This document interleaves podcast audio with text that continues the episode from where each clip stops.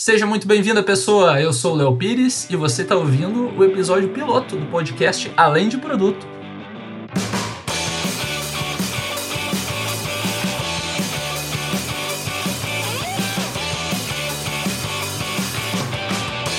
Sim, sim, sim, chegamos! Mas antes da gente chegar para valer e pular direto para o episódio, deixa eu contar rapidinho o que é o Além de Produto. Afinal, esse é um episódio piloto e merece um pouquinho de contexto. O Além de Produto é uma ideia que saiu do papel com o propósito de entregar conteúdo de qualidade para a comunidade de tecnologia e para as pessoas de produto, ou para quem quiser vir a fazer parte dessa comunidade, para as pessoas que querem vir a fazer parte do mundo de produto. Conteúdo de forma direta e com uma linguagem leve. Aqui nós vamos falar sobre gestão de produtos digitais, sim, mas nós vamos além. Vamos falar de carreira, vamos falar de agilidade, de operação em empresas de software tudo isso sempre com convidados especiais e especialistas. Nesse primeiro episódio, nós vamos falar sobre contratação de pessoas de produto. E para falar sobre esse tema, a gente vai contar com a presença da Ana Laura Schmidt. A Ana já foi Tech Recruiter no Nubank, já foi Product Manager na XP Investimentos e hoje ela é Tech Recruiter em Amsterdã pela JustEatTakeaway.com. Então você que está ouvindo a gente no trânsito, está na academia, correndo, pedalando, lavando a louça, aproveita que agora o teu tempo vai passar com muito mais conteúdo.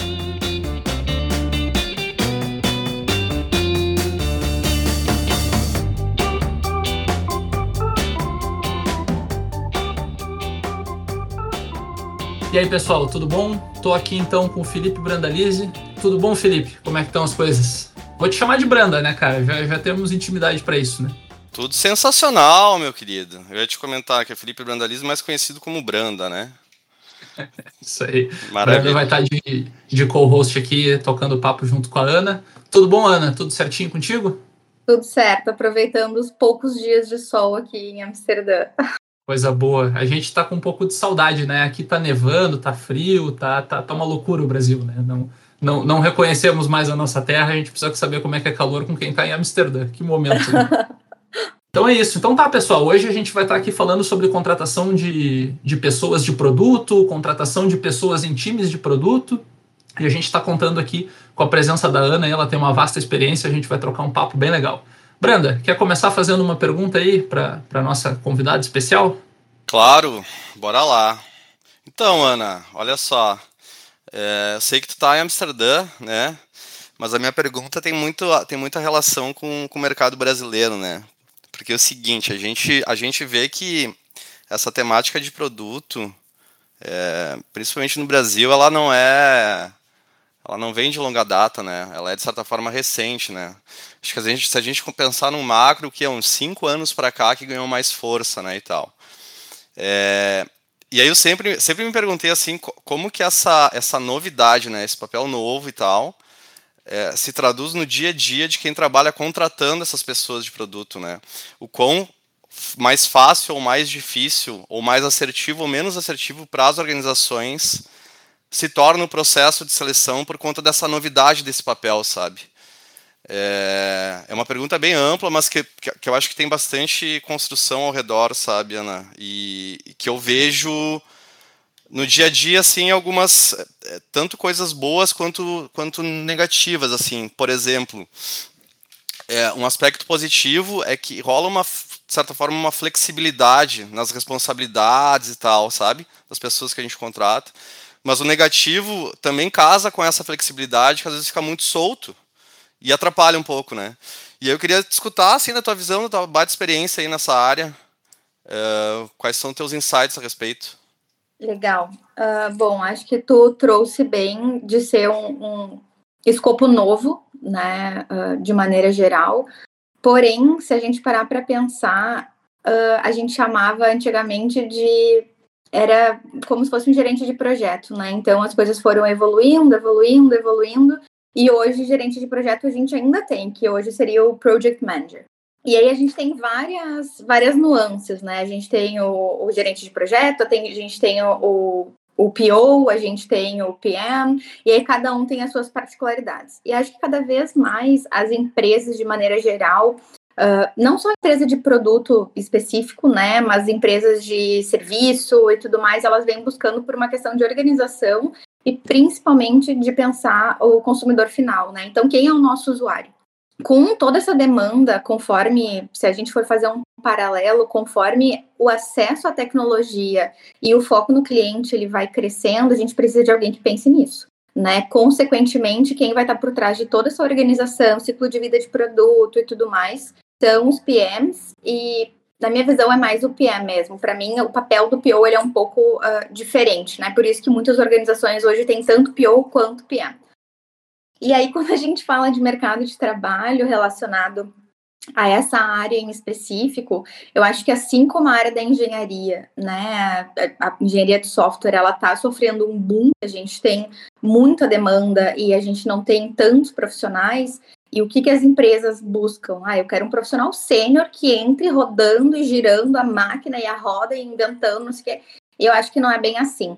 Né? Eu acho que se a gente for fazer um paralelo de profissionais sêniores no mercado, de produto mesmo, não tem tanto quanto a quantidade de vagas que se tem disponíveis, né? E por isso que as empresas cada vez mais estão buscando programas de formação.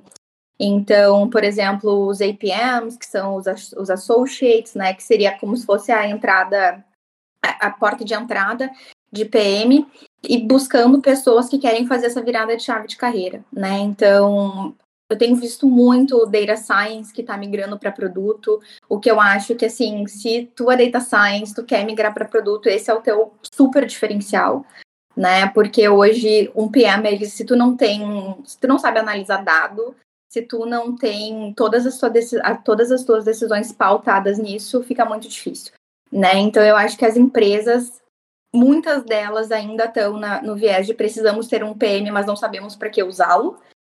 E na contrapartida, tem muita gente querendo virar PM muito mais para seguir um flow de meu Deus do céu, é o boom que está acontecendo, assim como a engenharia.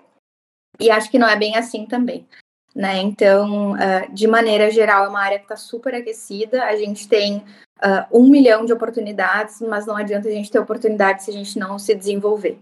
Né? Então, eu vejo que as empresas elas também precisam colocar, uh, se colocar no lugar de entender o que, que um PM, o que, que um PO, o que, que um DPM, um APM, enfim, vai fazer na empresa, né? Para ter um escopo claro, porque o PM ele não é o pau para toda obra né? Por mais que ele possa aparecer, ele é, o, ele é a pessoa que vai estar tá ali na linha de frente, provavelmente que vai tomar mais porrada de todos os lados do business, de engenharia, de todo mundo, mas que vai segurar, mas se não tiver o escopo, o papel bem definido, uh, e ficar fazendo só gerenciamento de backlog, isso não é papel de um PM, isso é o papel de um PO. É excelente, Ana, excelente.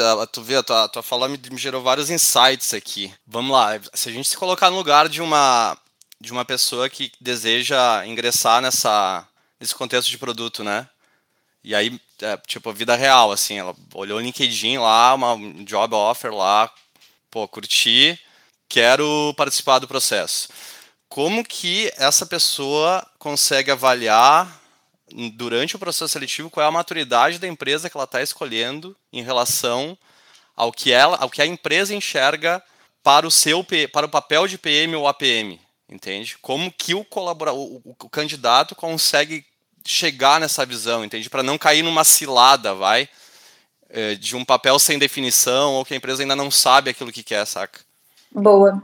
Uh, eu acho que são dá para responder de duas formas. A primeira é que se uma pessoa que é um APM, que no caso estaria tentando ingressar nessa área, ela não deve olhar uma vaga de PM, porque essa vaga provavelmente não é para ela. Então, assim, tu vai a probabilidade de ter uma rejeição no topo do funil, né, que a gente chama ali na triagem do currículo, é muito alta, porque ela não é qualificada para isso. Ela seria talvez qualificada para ser um APM.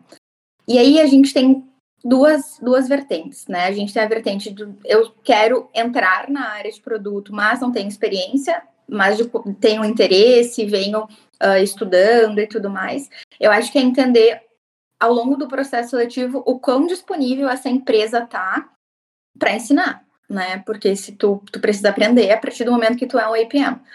Agora, uh, entender a maturidade dos PMs que estão nessa empresa. Então, não adianta eu ter uh, uma, um, uma empresa que tem um monte de PO, por exemplo, que acabou de virar PM, que ele vai ensinar muito mais o papel de um PO do que o de um PM. né? Ah, de maneira alguma eu tô menosprezando, eu tô falando, eu acho que os dois papéis são tão importantes um quanto o outro. Tanto que a gente tem ótimos PMs que antes eram POs, né? Mas são escopos diferentes. Então, se tu quer entrar na, nessa área e tudo mais, eu acho que precisa acompanhar. Eu sou, bom, eu sou suspeita porque o LinkedIn é, é a principal plataforma de trabalho e eu acho que eu passo mais tempo no LinkedIn do que no Instagram de maneira geral. Mas eu acho que é importante tu saber quem são as pessoas referências daquela empresa, né? E será que essa, eu sou cliente dessa empresa? Se eu sou, se eu sou cliente dessa empresa, uh, o que, que eu acho do produto? E aí a gente fala dentro, né, um PM, eu tenho um, um PM que ele pode ser de uma squad específica, ele pode ser de uma parte do produto específica. Eu acho que é tu ter essa identificação ou não. Bom, eu não sou cliente dessa empresa, então eu vou atrás buscar informação. Como é que é a classificação em termos de, de reclamação ou não dos usuários em relação àquele produto, né? Ter essa visão de maneira geral para conseguir gerar inputs e questionar durante a entrevista. Em contrapartida, em relação aos PMs, eu acho que acaba sendo um processo seletivo um pouco mais sólido, porque os APMs é uma coisa ainda muito nova, né? Que nem a gente tem, tinha os programas, ainda tem os programas de formação de engenharia, né? A gente tem focado para mulheres, uh, enfim, minorias de maneira geral, isso está surgindo muito para a galera de produtos, porque tá, tá igual em termos de demanda de vaga. E quando a gente fala daí de, de PM mesmo, né, uma pessoa que já tem uma carreira, já tem uma senioridade mais avançada, eu acho que o papel do PM é questionar, né? E eu acho que na entrevista é questionar também. Então, putz, como é que é feita a organização do ciclo de vida de um produto, como é que as demandas chegam, tem como é que é a estrutura do time, a gente vai ter um time de engenharia dedicado, a gente não vai ter um time de engenharia dedicado, como é que é a relação com o business, né? A gente vai ter um time sei lá, de business analyst que vai fazer esse esse meio de campo, né, engenharia, produto, mas também olhar muita parte de operação. Uh, esse PM, o escopo dele vai ser reduzido a fazer essa, é, reduzido não, né, mas vai ser exclusivo de fazer essa gestão uh, do produto de maneira geral, olhando todo o end-to-end, -end, gerando inputs, mas também gerando insights, ideias para melhoria de produto. vai ter influência em UX, não vai ter influência com UX, né? Então, eu acho que é entender o cenário de maneira geral uh, do produto e, de novo, né? Se tu é cliente, o que que tu, enquanto consumidor, uh, gostaria, né? Essa empresa, ela é uma empresa que ela coloca o cliente no centro, não coloca. Isso é uma coisa que é importante para ti, isso, né? Porque hoje em dia tudo é cliente no centro, né? Então, para o cliente estar no centro, a gente precisa ter um time de UX muito bom, a gente precisa ter um time de produtos que consiga entender de fato as necessidades, a gente precisa ter um time de research muito forte e esses, essas, essas três frentes elas precisam estar muito alinhadas, né?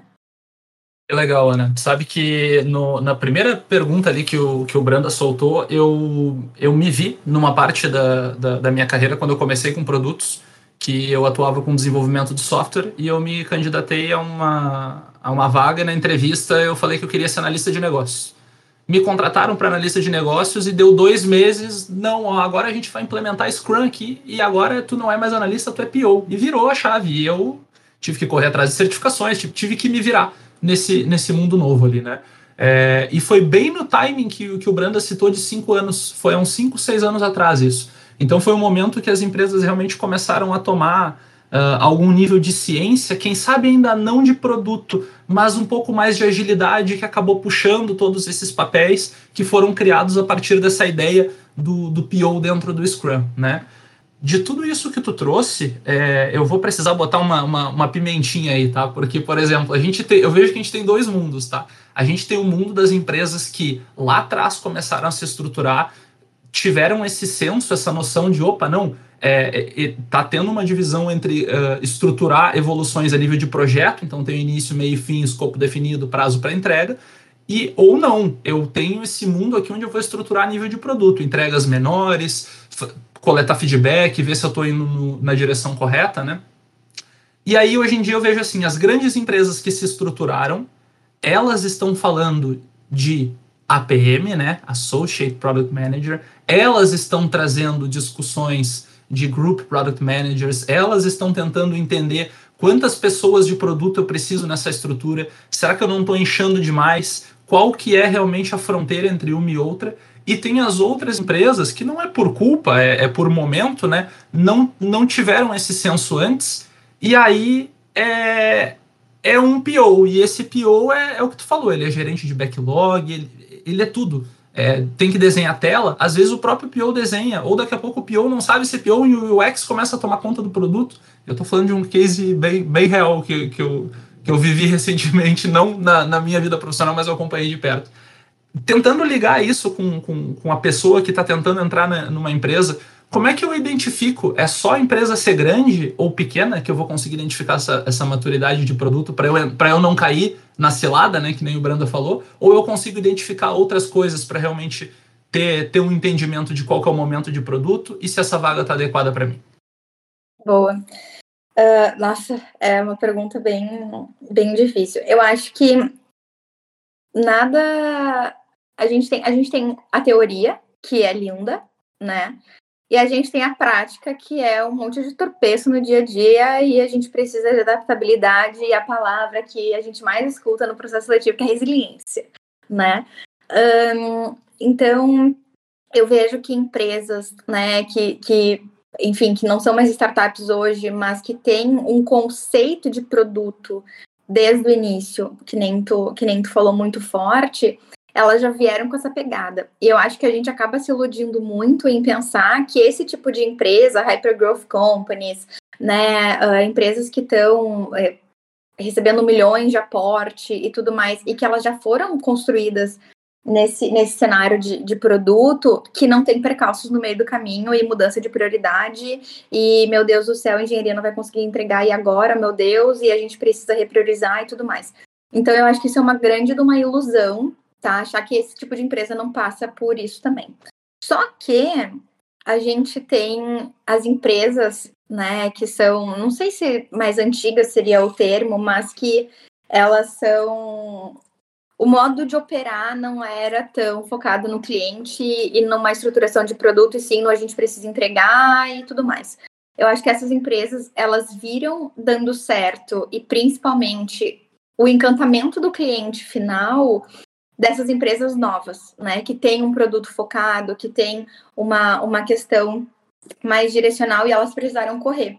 Só que não é o estilo do business delas, né? Então eu tenho, eu tenho, eu venho, eu vejo muito isso. Eu acho que talvez seja algo que que me irrite, de certa forma, é que todas as empresas querem ser focadas no cliente, querem ter uma estrutura de produto super incrível e não, vamos fazer MVPs, e aí a gente testa, e aí a gente não sei o que, e aí fala com o usuário, entrevista e tudo mais. Só que não tem tempo para fazer isso, não tem recurso para fazer isso, né? E quando eu falo de recurso, eu falo de grana mesmo, porque para mim as pessoas elas não são recurso, elas são a chave fundamental para fazer com que a roda gire. Então eu acho que quando uh, uma pessoa que vai fazer né, uma entrevista para produtos e tudo mais, ela precisa entender o momento que a empresa está de maneira geral, e eu acho que isso é, a gente hoje tem ferramentas incríveis para conseguir ver, né? Então o Glassdoor é uma ferramenta que eu recomendo todo mundo que vai fazer entrevista, olha o Glassdoor da empresa, vê quais são os comentários, o que está rolando. Uh, no Brasil, reclame aqui, né? Então, assim, para eu conseguir ter ideia do que está rolando e, e saber que nessas empresas novas, né? E aí, empresas novas, uh, startups, empresas que estão uh, de, de alguma forma mudando o, o cenário, né? No Brasil, uh, saber que não é o fantástico mundo de Bob, assim, né? Eu acho que os problemas vão existir, Uh, talvez esteja numa maturidade diferente, porque são empresas que já nasceram no outro modelo, né? Que nem a gente fala ah, de tribos, squads e não sei o que. Eu acho que todas as empresas querem, querem migrar para esse tipo, mas 90% delas não sabem nem como operacionalizar. Botam uma squad de, sei lá, 30 pessoas. Isso é uma tribo, isso não é uma squad. Né? Então, eu acho que entender uh, de fato sobre a empresa e, e buscar informações para poder questionar, eu acho que isso serve para APM, isso serve para PM, isso serve para DPM, isso serve para qualquer pessoa. Claro que se tu tem uma experiência mais uh, sólida, né, como como PM, ele vai te dar mais uh, inputs para poder questionar. Mas se tu é um APM, o mínimo que a gente espera é que tu também questione, né? Talvez façam perguntas inteligentes, né? Então, ai, uh, como, é que é, como é que é feito o desenho, né? De novo, as demandas, como é que elas chegam, qual é o tempo de uh, geralmente que se tem para desenvolver um produto. Vocês trabalham com sprint, vocês não trabalham com sprint, se trabalham com sprint, como é que você, como é que as sprints são divididas? Ah, são 15 dias? Não, são, é uma semana, não, é um mês. Então, entender de forma como é que é feito o delivery do produto de maneira geral, né? Testa, sim, testa, mas como é que são feitos os testes? Né? Eu preciso parar o teste no meio do caminho para fazer o rollout? Tá, e é isso, não resolve nada. Né? Então, eu acho que ser questionador, eu acho que é, não só para PM, mas eu acho que o que diferencia as pessoas na entrevista é o tipo de pergunta que ela faz.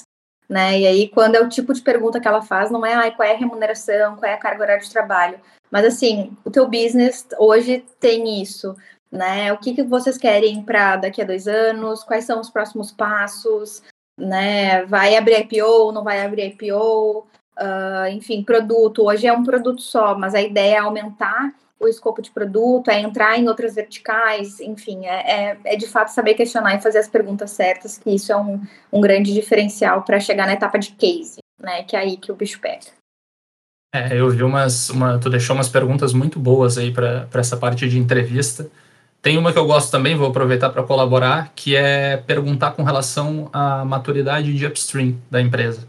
É, nessas empresas que ainda não estão tão maduras, geralmente vai vir um hã? Como assim upstream, né? É, e tem outras que já têm algum nível de maturidade que já vão conseguir dar algum nível de detalhamento isso não deve ser crivo de, de escolha. Ah, não, a empresa não tem upstream, então não, não devo escolher. Não, mas tu vai ter um entendimento de onde vai estar a tua colaboração, onde tu vai começar a trabalhar, né? Tu vai começar a ajudar a estruturar um processo de construção de produto de maneira mais estruturada, né? É, ou não, já tem um processo e tu vai te, te, adaptar ao que já existe, quem sabe fazer poucas modificações. Né? Vou construir ou vou reformar, né? É, eu acho que é mais por aí. Eu acho que até pegando o, o teu gancho, e além de, de entender o momento do, do, produto e, enfim, da empresa em si, eu acho que a pessoa precisa entender o que, que ela quer, né? Assim, eu quero trabalhar num produto que já está consolidado, eu quero trabalhar num produto que, putz, eu vou criar do zero, uh, né? Eu vou ter que quebrar cabeça, eu vou ter que pensar em, em product marketing fit, eu vou ter que, sabe, o que, que eu vou ter que fazer?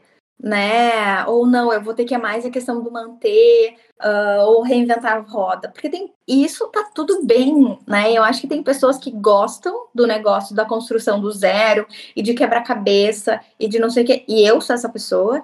E tem as pessoas que gostam de um negócio que já está mais estável, né? Que é mais manter, óbvio, vão ter os problemas ali do dia a dia, mas as pessoas precisam entender o que, que elas querem. E eu acho que esse é um dos principais problemas que a gente tem hoje, que as pessoas não sabem o que elas querem.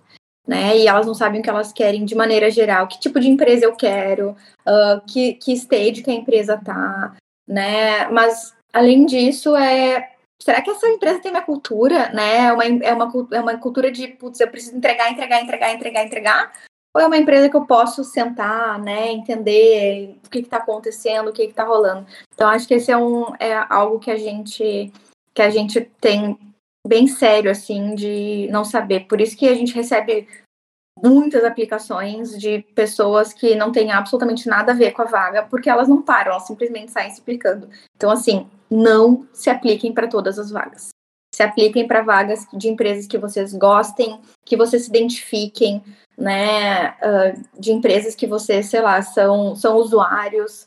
Então, acho que esse é, esse é bem importante, saber para onde e por que, que está aplicando para aquele lugar.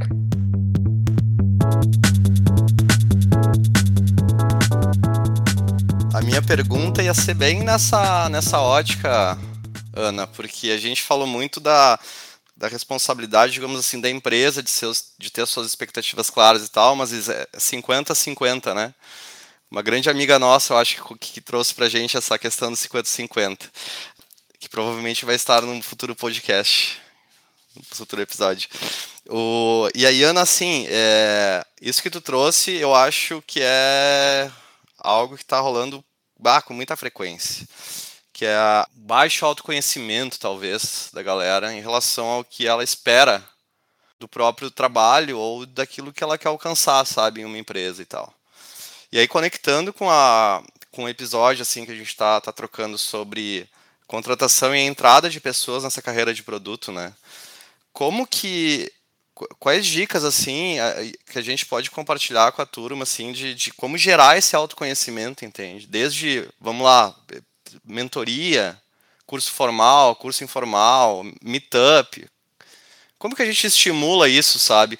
É, com a responsa da, da, pessoa buscar isso, sabe? Ser responsável por, por construir a sua, a sua própria visão de expectativa.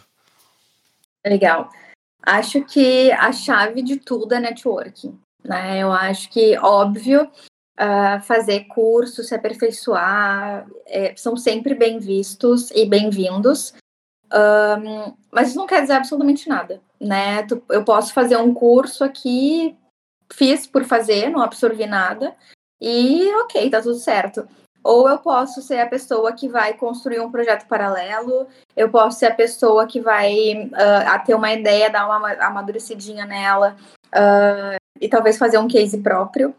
Uh, eu posso ser a pessoa que, mesmo não estando num cargo de PM, inventei, né, criei algo, melhorei um processo, uh, eu criei um produto interno, e aí eu falo de mim, né, eu, bom, Branda já, eu recrutei o Branda há alguns anos atrás, um, mas eu acho que eu sempre fui uma recrutadora muito inquieta, né, e eu nunca me contentei em só fazer phone screening, e, e fazer a parte operacional. Eu sempre gostei de fazer além, né? E, e isso fez com que eu, eu fui para a XP para montar uma área de produtos dentro da área de RH, né? Uh, justamente por ter essa coisa inquieta. E eu só consegui né, ter uma visão de produto legal, conseguir entender o que que, o que, que era o escopo, o que, que se fazia, quando eu comecei a construir os meus cases próprios dentro de recrutamento né? Então, ó, a pessoa trabalha com, sei lá, operações, né? E quer migrar para produto, tem uma puta de uma oportunidade para criar um case teu focado num produto, né? Ah, posso implementar, sei lá, fazer uma sugestão nova dentro da, da área que eu estou trabalhando. Uh, mas aí quando eu falo sugestão, não é da ideia, ideia ou ideia, isso não é CPM, né? É, é tu de fato fazer uma construção de como que aquilo pode impactar o business, né? Como que aquilo vai impactar o nosso consumidor final. Então, eu vejo que é, é, é muito é, as pessoas se prepararem. Uh, na, eu vou falar, vou dar um exemplo, talvez eu possa até morrer pela boca, tá? Mas assim, eu acho que fazer certificação, CSPO, essas, eu acho que é uma perda de tempo e de dinheiro. Eu, eu, tá? ia, eu ia perguntar disso, eu tive que interromper, não deu. Eu ia. Eu, sério, a minha próxima pergunta era justamente com relação a isso, Ana, porque olha só, é, dentro da agilidade, é, a parte de certificação muito forte entre os agilistas, né? É algo que, que eles vão muito atrás. É, e eu vejo que dentro da parte de produto a certificação não é tão forte, mas eu já vi em, em, em, em descritivos de vagas o pedido para ter um CSPO 1, CSPO 2. É, dando continuidade nesse ponto, legal, network é importante, cursos importantes e certificações. Uh, eu vou dar minha opinião, e aí falando muito das empresas que eu venho trabalhando, né? Uh, e acho que cada vez mais tech companies e tudo mais. Ninguém quer saber de certificação, as pessoas querem saber de experiência, o quanto tu pode agregar, quanto tu pode uh, influenciar, o que, que tu vai ter de ideia diferente, né, para fazer aquele negócio rodar.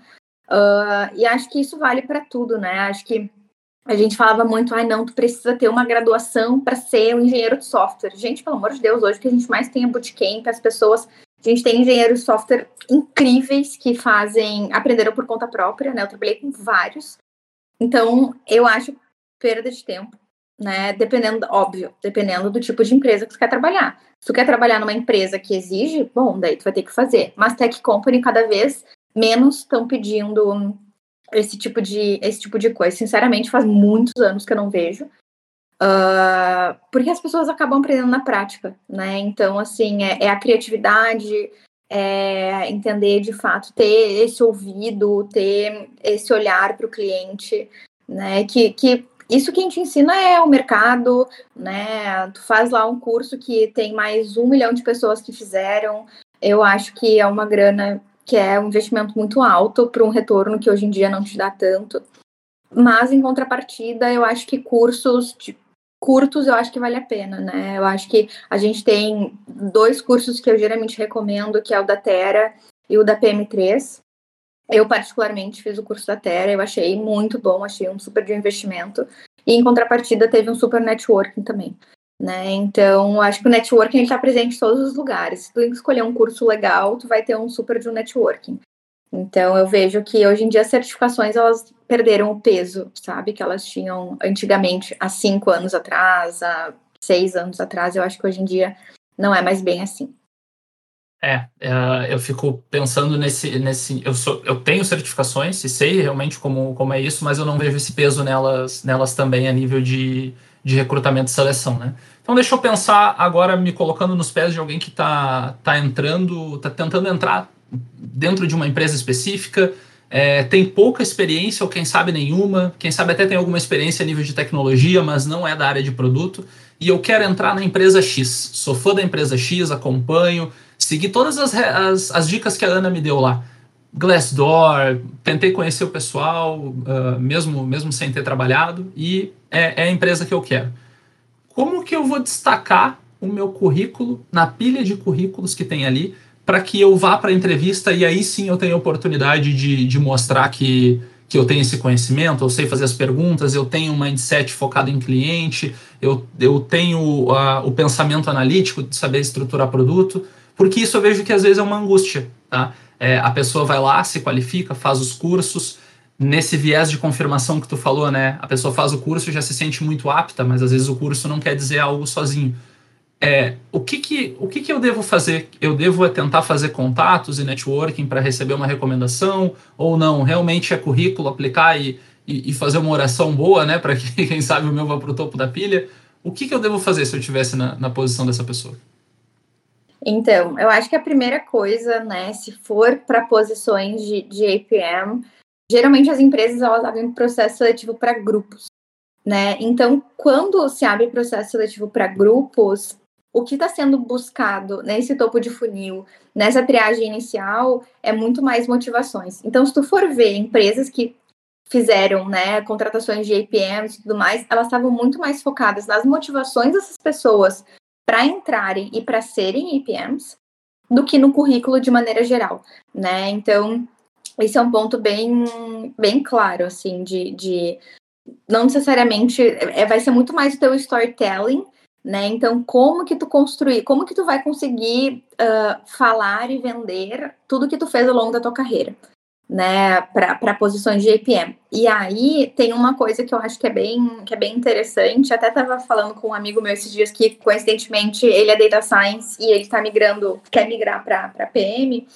E eu falei, putz, tu tem a faca e o queijo na mão né? Tu tem uma experiência de dados e hoje as principais reclamações que eu vejo são de pessoas que querem virar PMs, uh, mas que não conhecem nada de dados, né? Que não sabem métricas, que não sabem como que vão quantificar, nada disso. Então, o diferencial é saber de dados, né? Para poder chegar lá com, com o time de, de o time técnico e conseguir discutir de igual para igual.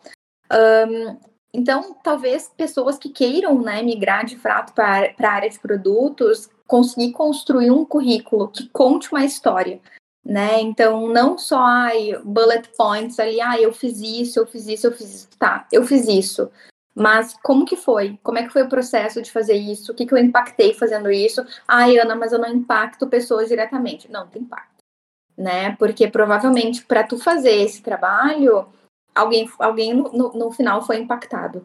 Então, isso é muito importante, saber contar essa história de, ai, sei lá, eu, eu sou técnico, então, que tipo de modelagem tu fez sendo data science, né? Tá, tu era data science, que produto, como é que esse produto foi final, quais impactos que teve, que tipo de melhoria, teve saving de dinheiro, não teve saving de dinheiro.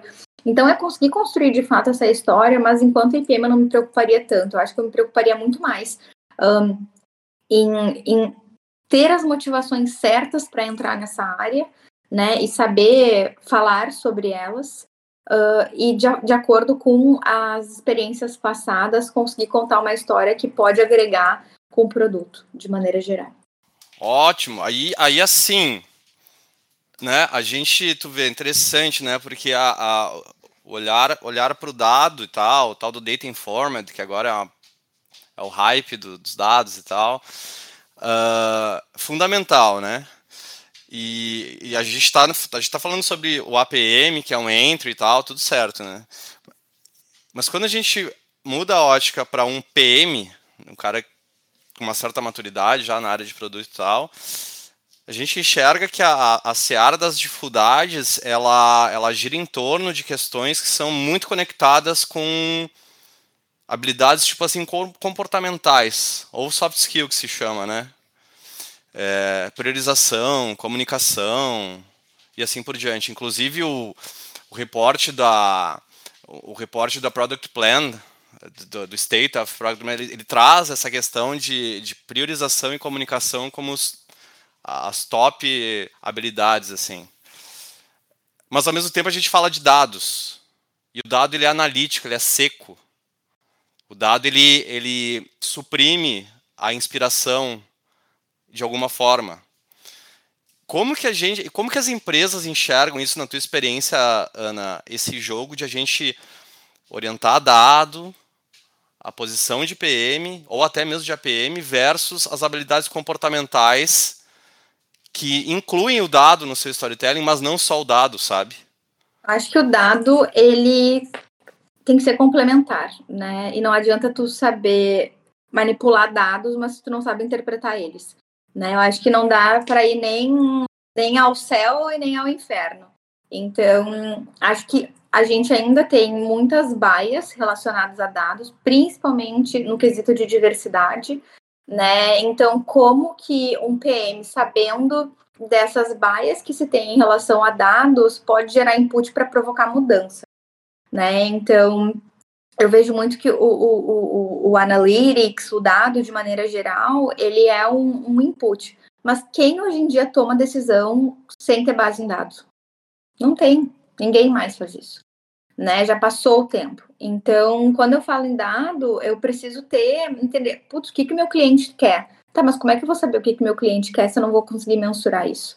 Né? Então, eu preciso ir atrás de, de, de fazer pesquisa de campo, né? Eu preciso entender direitinho o que tá, o que que tá acontecendo para a partir disso eu gerar inputs para poder fazer provocações né? E eu acho que tu falou da, das soft skills e eu, eu ainda acrescentaria duas delas, que uma é resolução de problemas, né? Então, uma pessoa que não sabe hoje em dia resolver problemas nesse no meio de campo aí, desculpa, mas para CPM vai ser muito difícil e ter um viés de liderança. Por mais que não necessariamente tu vai liderar pessoas, tu precisa ser influente, as pessoas precisam te reconhecer como um líder, né? Se elas não se inspirarem em ti, se tu não conseguir navegar entre, entre diferentes mares, né? Acho que vai ser muito vai ser muito complicado. Até tem um, eu recomendo muito, foi uma, uma grande amiga minha que até Tiene o nome dela, que me recomendou, a gente estava falando muito sobre a questão de diversidade, ela me recomendou um documentário Netflix chamado Coded Bias, que fala justamente isso, né, sobre a questão da, da, do, da quantidade de bias que você ainda tem na forma de fazer uma, uma AI, enfim, machine learning de maneira geral. Então, eu acho que é muito importante as pessoas elas não se única e exclusivamente se prenderem, né, ao resultado de dados, mas usar os dados como usar os dados como um meio, né, e não como como um final, um meio para gerar inputs para de fato conseguir uh, gerar impacto. Massa. Deixa eu, deixa eu conectar uma outra pergunta focando aí na, na galera que de fato está querendo entrar no mercado eh, de trabalho nessa área de produto, vai. A gente construiu aqui que o APM ele é uma posição de aprendizado, vai, né? E aí, Ana, na tua na tua baita trajetória no mercado brasileiro, né, de Bank, XP, Nubank e por aí vai, né? Como tu vê o cenário no Brasil onde existe o espaço para essa galera aprender e se desenvolver, entende? Porque assim, eu vejo bastante, e aí a visão do Branda, esse espaço rolando em, em big companies, né, big techs e tal. É, mas tem um cenário muito bacana começando a rolar no Brasil de startup scale-up. Pô, nos últimos três anos eu acho que o cenário mudou bastante positivamente, assim. Mas nessa, nessa esfera não vejo tanto espaço para o aprendizado. É, como que tu vê, né, com, tua, com, essa tua, toda, toda essa tua trajetória no mercado brasileiro de, de empresas, assim? Eu acho que é muito mais fácil, concordo super, tá, contigo, mas eu vejo que é muito mais fácil nesse mercado, né, de, de scale-up, que nem tu disse, pessoas internas se movimentarem, né? Então, por exemplo, pessoas que são de, de customer success, que sabem a dor do cliente, elas sabem o que, que bate ali na ponta, né? Movimentarem para a área de produtos, isso é muito comum, isso acontece bastante. Pessoas de operações, né? Então, que estão também uh, na parte de, de operações e, e migram para essa parte de, de produtos.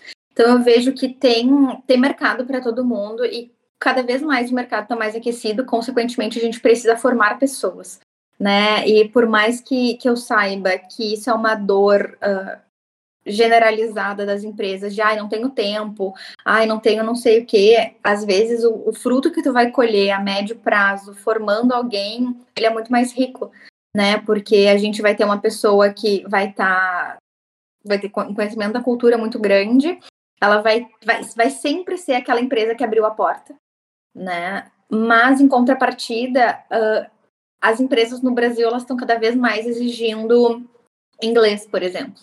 Né? E aí isso é desde empresas menores até empresas maiores. E eu vejo que tá, não é bem assim que a banda toca. Né? A gente tem uma população super desigual, 5% da população fala inglês, né? Não, a gente não está falando de fluência.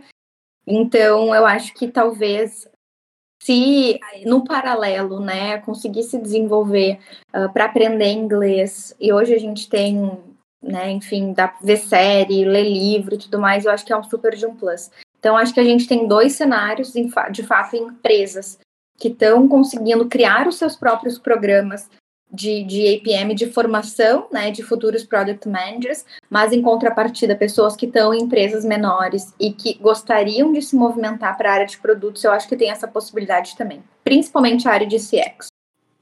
Até deixar uma, uma, uma dica aí, Branda, antes de fazer o teu, teu complemento da questão, eu concordo muito com essa parte de, de migração interna e, e aqui eu preciso deixar essa dica muito, muito simples, mas às vezes eu vejo que as pessoas pecam, que é pessoa, tu tem interesse em migrar para a área de produto, chama o teu líder e fala. Às vezes tem um sofrimento ali dentro que, poxa, eu vejo que tem aquela área de produto lá, que nem tu falou, né? Eu tô às vezes numa área de consultoria, numa área de suporte, eu tô numa área anexa e, e às vezes existe oportunidade, às vezes a pessoa acaba cultivando um, um pequeno nível de sofrimento e aí falar com a sua liderança, expor essa vontade, dizer, poxa, eu, eu penso no, no, no, meu caminho crescendo para esse lado, me ajuda. Cara, às vezes aí está muito melhor cultivado um, um, um, caminho de crescimento através de um apoio dentro da empresa mesmo, do que precisar passar por toda essa seara que a gente está falando aqui, para depois ter ali um, um, currículo junto numa pilha que vai precisar de um nível de destaque muito maior.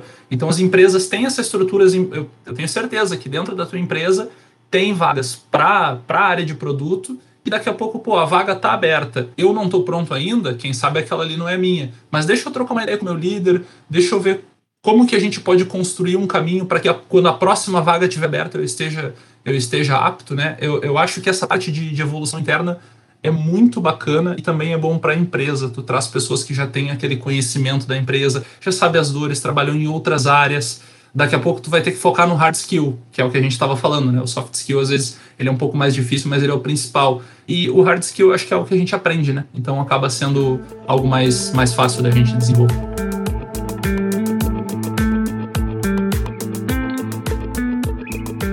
Massa, massa. Aí, aí a, a, gente falou sobre a gente falou sobre a, a persona do, da, quer ingressar na área de produto. A gente falou da empresa, né, no seu contexto.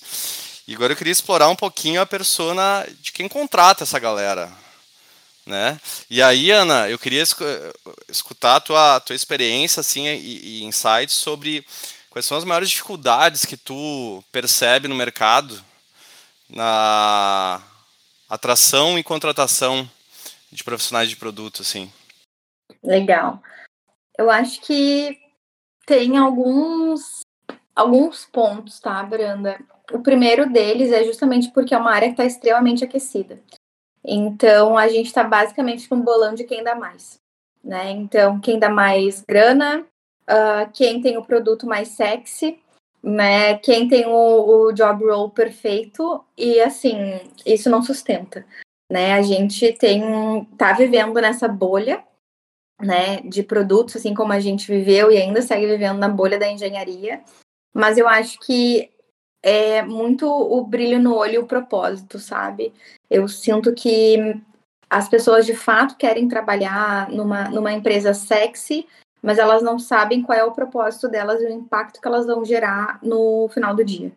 Então a gente volta de novo no ponto do que eu quero né? Uh, eu quero trabalhar num produto sexy. Uh, eu quero ter o, quero trabalhar num, num produto sexy, mas dentro desse produto eu quero trabalhar no melhor time, né? Então, assim, não vou, não posso ter adversidades. Então, eu acho que tem uma certa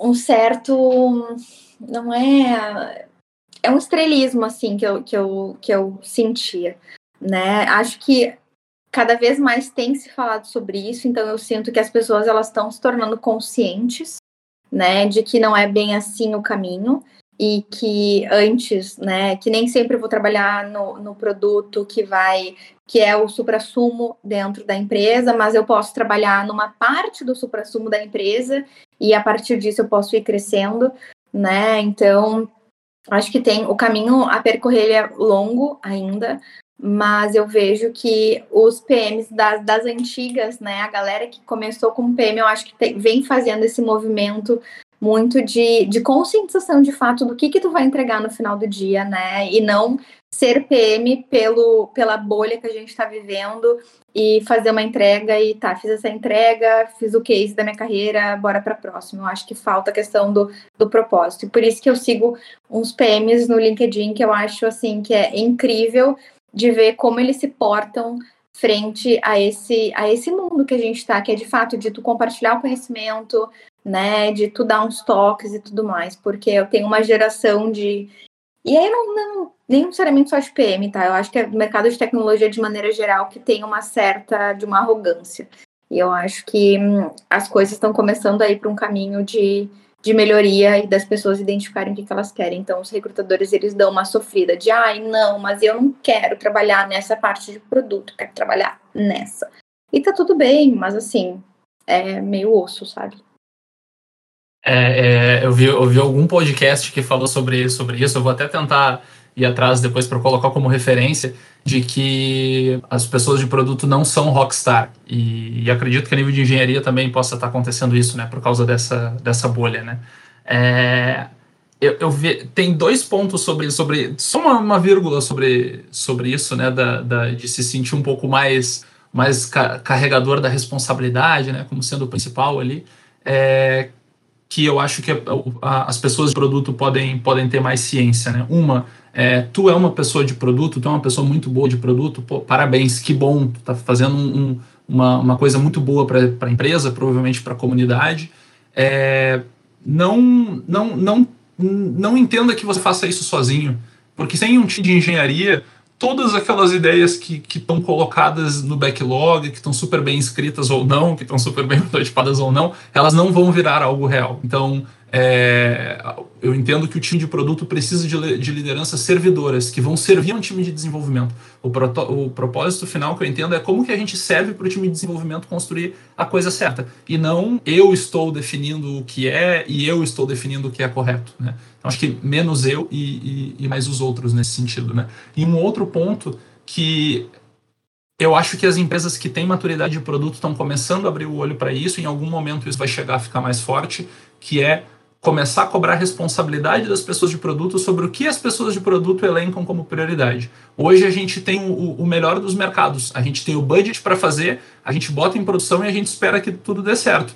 A gente está agora colhendo métricas, vendo se de fato o que a gente escolheu foi uma boa solução e a gente vai ter um mercado que vai para o nível de cobrança. Assim como uma área de engenharia tem é cobrada por desenvolver um software de qualidade que não tenha defeitos dentro de um período específico, a área de produto ainda não chegou nesse ponto, mas vejo que não está muito longe de chegar. Que é a gente está fazendo a coisa certa, está entregando resultado de verdade e é o melhor dos resultados, contando foco métrica e dados que nem a gente está tendo, isso vai ter bem em breve. Com certeza. Eu acho que tu falou muito bem, né? E aí eu trago para todas as áreas de maneira geral e para qualquer pessoa que trabalha em time. A vitória, ela não vai ser só tua. A derrota, não adianta tu te eximir, né? Eu acho que ninguém constrói nada sozinho.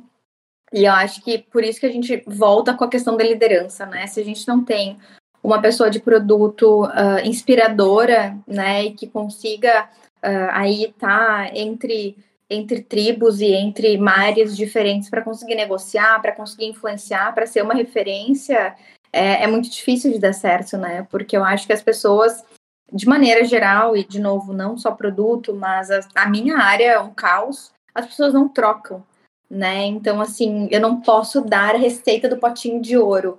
Meu filho, ninguém vai fazer igual tu faz, né? A pessoa vai adaptar e vai tudo mais. Então, isso é algo que, que eu acho que falta um pouquinho ainda do, do team player, né? Da questão do, do estamos juntos nesse barco. E Ana, é, a gente fala muito sobre inspirar, né? Como que a gente aprende inspiração? Ou como que a gente evolui essa habilidade. É uma habilidade, Ana? Então, sabe? Qual a lógica de, de inspirar? O Branda deixou a pergunta mais fácil de todas agora. Vai lá, Ana, por favor. Nossa, que difícil. Bom, acho que eu vou dar muito a minha opinião em relação a isso, tá? Acho que todo mundo é bom em alguma coisa. E acho que todo mundo é muito bom em alguma coisa. A gente nunca vai ser bom em tudo né? Talvez eu possa uh, ser bom em, ser bom nisso, mas nesse, não ser tão bom naquilo, mas eu vou me, buscar me desenvolver para ser melhor, né? Acho que as pessoas elas inspiram a partir do momento que a gente reconhece no outro a qualidade, né? Uh, então, uh, que a gente reconhece no outro um, o brilho no olho, né? Então ninguém inspira sem brilho no olho. Se eu não, eu, por exemplo, eu amo recrutamento. E eu sei que para muitas pessoas eu até posso ser uma inspiração, né? Mas eu também faço outras coisas que eu gosto muito e eu não sou tão boa assim. E de certa forma, eu até posso ser uma inspiração nisso também, mas não quando eu falo de recrutamento, que o olho brilha. Então eu acho que para mim inspiração é tu fazer com que o olho do outro brilhe quando tu fala, né? E do outro reconhecer que aquilo que está fazendo tem valor, né? Então acho que inspiração é, é, é, muito é muito amplo. Eu acho que inspiração não é um, um, um soft skill. Eu acho que inspiração é tu fazer e tu falar do que tu ama e as pessoas se sentirem tocadas em relação a isso. Eita! Ficou muito massa essa resposta. Eu, eu compartilho da tua visão de inspiração ser similar a ser autêntico, sabe? Eu vejo uma conexão muito forte, assim, que não é uma bala de prata, entende? Que é muito mais simples na realidade. Mas. Eu acho que as pessoas, eu acho que a gente vem num, num mundo que essa coisa do autoconhecimento ele é, ele é muito importante, mas a gente vem nisso do tu precisa aprender toda hora, todo tempo, tu precisa, né, uh, saber de tudo e tá ligado em tudo. E eu acho que a pandemia ela veio muito muito nesse nesse sentido de mostrar o que que tu fez durante a pandemia, o que que tu aprendeu durante a pandemia, né? Puta, eu não aprendi nada, porque a gente tava vivendo um caos e não tava com cabeça para isso né? E, e, assim, tá tudo bem tu não, tu não ter te desenvolvido em algo, mas é importante tu saber no que que tu é bom, no que que tu não é bom. E, tipo, foda-se, né? Não quer, não quer melhorar. E naquilo que tu não é tão bom, mas gostaria de se desenvolver. Então, eu acho que a gente tem que parar de querer ser bom em tudo, né? E ser bom naquilo que de fato a gente gosta e que vai gerar impacto no final do dia, não necessariamente só no trabalho, mas de chegar no dia e falar, puta, era isso, sabe? Era isso que é isso que eu gosto de fazer, é isso que eu, que eu queria entregar, e, e se, se dá por satisfeito, porque a gente tem uma mania que a gente nunca tá satisfeito com nada, né? Nunca tá satisfeito com uma entrega, sempre podia ter sido melhor. Então, comemorar as pequenas vitórias é muito importante, e eu tô aprendendo a fazer isso, porque para mim foi um processo muito longo de, de poder falar que legal, puta, eu ajudei a construir isso, sabe? E não de, ai, sério, eu só fiz isso. Não, a gente fez muito mais. Que legal, hein? Olha, acho que com esse, com esse aí, com esse recado, eu não, eu não vejo. Acho que a gente vai parar por aqui, né, Branda? O que, que tu acha? Vai ser difícil a gente ficar melhor do que isso? Impossível. Paramos por aqui. acho que chegamos no ápice mesmo. É, Ana, obrigado, obrigado de verdade. O papo foi muito, muito bom mesmo, muito legal. Branda, obrigado, viu? De verdade, eu gosto muito dessa, dessa parceria aqui, nessa condução. É, só para fechar, é, vocês gostariam de deixar algum nível de referências do que a gente falou, seja nível de livros, podcasts, áudios, pessoas a se seguir, nesses temas de contratação, evolução, produto, liderança servidora, fiquem à vontade. Uh, acho que tem dois livros que fizeram muito sentido para mim e acho que eles são. Um deles é basicamente a Bíblia de produto que todo mundo tem que ler, que é o, que é o Inspired. Um, e o outro dele, o outro é Crossing the Chasm, que também é muito bacana, eu recomendo demais. Pessoas para seguir, confesso que agora me fugiu da cabeça nomes, mas uh, podcast, um que eu escuto muito é o This is Product Management. E pessoas me seguir, pode me seguir no LinkedIn, é Ana Laura Schmidt. Uh, eu tenho publicado pouco, mas eu vou começar a falar um pouquinho mais dessa transição uh, de vir para a Holanda, como é que foi. E em breve também vai ter novidades lá no, lá no LinkedIn. Então, quem quiser pode, pode mandar mensagem, sou super aberta para trocar ideia também. Da minha parte, só tenho a agradecer. Excelente papo. Ana, um prazer compartilhar contigo. Léo, tamo junto.